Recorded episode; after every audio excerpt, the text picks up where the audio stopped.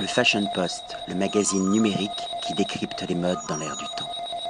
Toujours dans le sud du Danemark, à Weil, dans un très très bon restaurant gastronomique, Tri Top Restaurant, un chef hyper talentueux, très prometteur, un nom qu'il faut vraiment retenir, Nikolai Christiansen. Hello Nikolai and Thanks for this great moment. You are a very talented chef. Can you present yourself to the readers of the Fashion Post?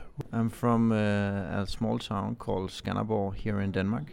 Um, and I will start to say uh, if I should uh, talk about the kitchen and where we get our inspiration uh, in in the woods around uh, the treetop.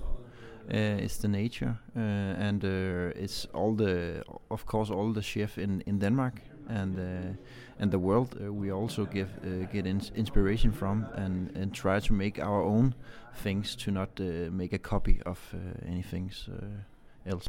You are working here uh, since two years, and you are the, the head chef since a few months. A few weeks. Few weeks. Two uh, two weeks ago, we are opening uh, at my birthday, uh, the 8th August. And your inspiration comes from nature, from your experience, uh, from also all the local uh, products we get in in the, in this uh, local city, uh, if you know what I mean. And we have uh, all our products, and all the ingredients mm-hmm. we get from locals. Uh, farmers and uh, and and stuff like that. Uh, persons in the like a lot of chefs of gastronomic restaurant in Dan Denmark because I saw a few producers of, of cheese like Unika. I, I saw a, a good contact. Also, the first dish you get uh, is uh, the cucumber, and I have uh, in uh, in uh, in the early morning today, uh, nine eight o'clock in the morning, I get out to one of the local produ producents called Rødmose Gartneri. Uh, and there we get uh, all the biodyn biodynamic and organic uh, products. products uh, yes, exactly. Um, and uh, there is the cucumber from. And you exchange, you discuss a lot with the producer, I imagine, to to be inspired. So it means with the vegetables, you exchange what's the new, what's what's linked uh, with the season. Yeah, exactly.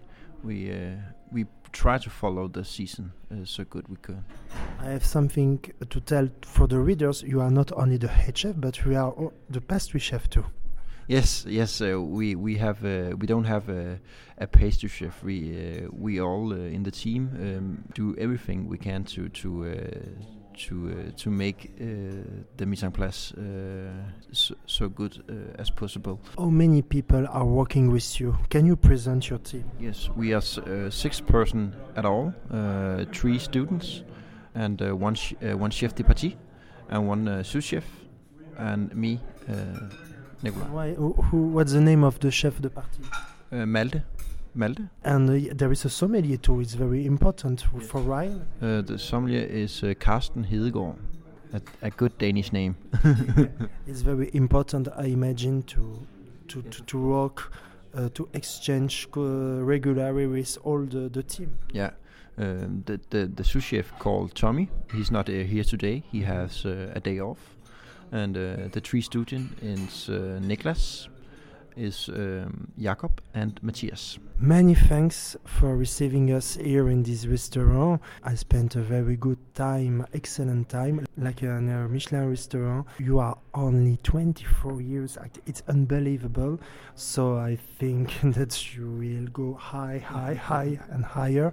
Congratulations, congratulations for you and for your team, and see you soon. Le Fashion Post, le magazine numérique qui décrypte les modes dans l'air du temps.